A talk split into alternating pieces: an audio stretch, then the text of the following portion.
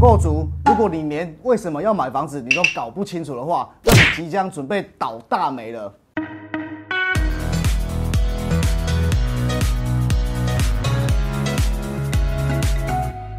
你为什么想要买房子呢？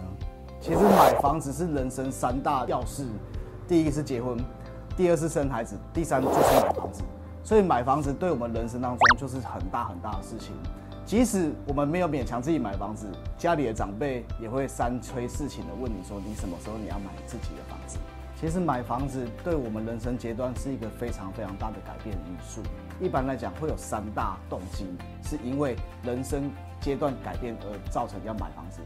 第一个就是当我们准备要论起婚嫁的时候，你可以想象一下，把自己很心爱的女朋友娶回家里，那是不是对一个男人最棒最棒的成就感？如果在我们还没有买房子的过程当中，我们就把目前的女朋友、未来的老婆娶回来，对方的家人会不会感到比较忧心担心？为什么？因为我们的掌上明珠交给你，却没有一个容身之处，其实对他们来讲的话，会非常非常的担心。那如果你能够在这个阶段的时候就购买到自己的房子，是不是充满家庭的责任感和成就感？第二项就是我们所谓的婆媳问题。为什么婆媳问题会造成我们想要买房子改变的动机呢？其实不用 Ken 多讲什么，各位可以去看看八点档就知道婆媳问题对我们来讲会造成多大多大的影响，还有家庭的失和。那男人通常会夹在中间，这会造成我们家庭上面的不愉快。所以，大部分第二阶段的人会选择要独立出来买房子，很大很大很大的因素，就是因为婆媳。我们买房子第三个很大的动机叫做把房子当成储蓄。什么叫把房子当成储蓄呢？所谓把房子当成储蓄，就是很多年轻的小夫妻刚出社会，通常第一个选择就是租房子。那租房子租再久都是谁的？都是房东的。所以心态上面就会觉得说。好像永无止境的感觉。可是如果购买了自己的房地产，购买了自己的温馨小窝以后，我怎么缴都是自己的，存起来以后就是自己的房子。其实这个观念也是非常好。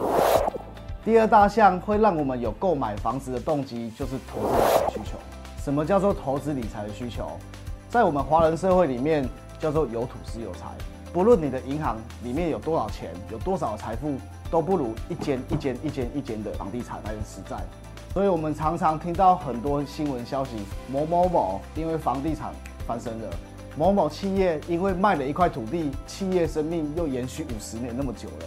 你听起来感觉很像天方夜谭，对不对？不是，因为房地产从民国六十年到现在民国一百一十年，飞涨的速度超乎你的想象。所以，有土是有财，对我们华人来讲话是非常非常重要的。如果对自己的事业并没有那么要求的话，买房子也许是你人生噩梦的开始。每个月的房贷是很固定的来的。当你有一餐没一餐的在工作的时候，你就要好好的祷告自己，下一期的房贷能不能缴得出来？不然到时候被法拍了，你就欲哭无泪了。买房子除了买幸福感，更是一个幸福的责任。所以我鼓励大家把房子当成一个工作动力，然后好好勇敢的下决定，就去买一栋房子，然后努力的拼赚钱，赚钱。回到我们影片的最初衷。首购族为什么搞懂自己买房子的动机这么重要？其实人生就是每一个选择组合出来的，租房子跟买房子也是选择。你为什么要买房子真的很重要。Ken 在这里看到损失最大的人是什么人？就是想的很多，最后没有付诸行动。我从二十二岁从业到现在已经三十一岁了。我们搞清楚自己为什么要买房子的动机之后，才可以精准的对症下药，去寻找到自己心目中的梦想。以我的观点来讲，我觉得买房地产终究是人生大事。Ken 是在第二十六岁的时候买入人生的第一间房子的，真正的感受到在二十六岁以前的我，跟大家一样的租屋住，过着好像没有很安定的感觉。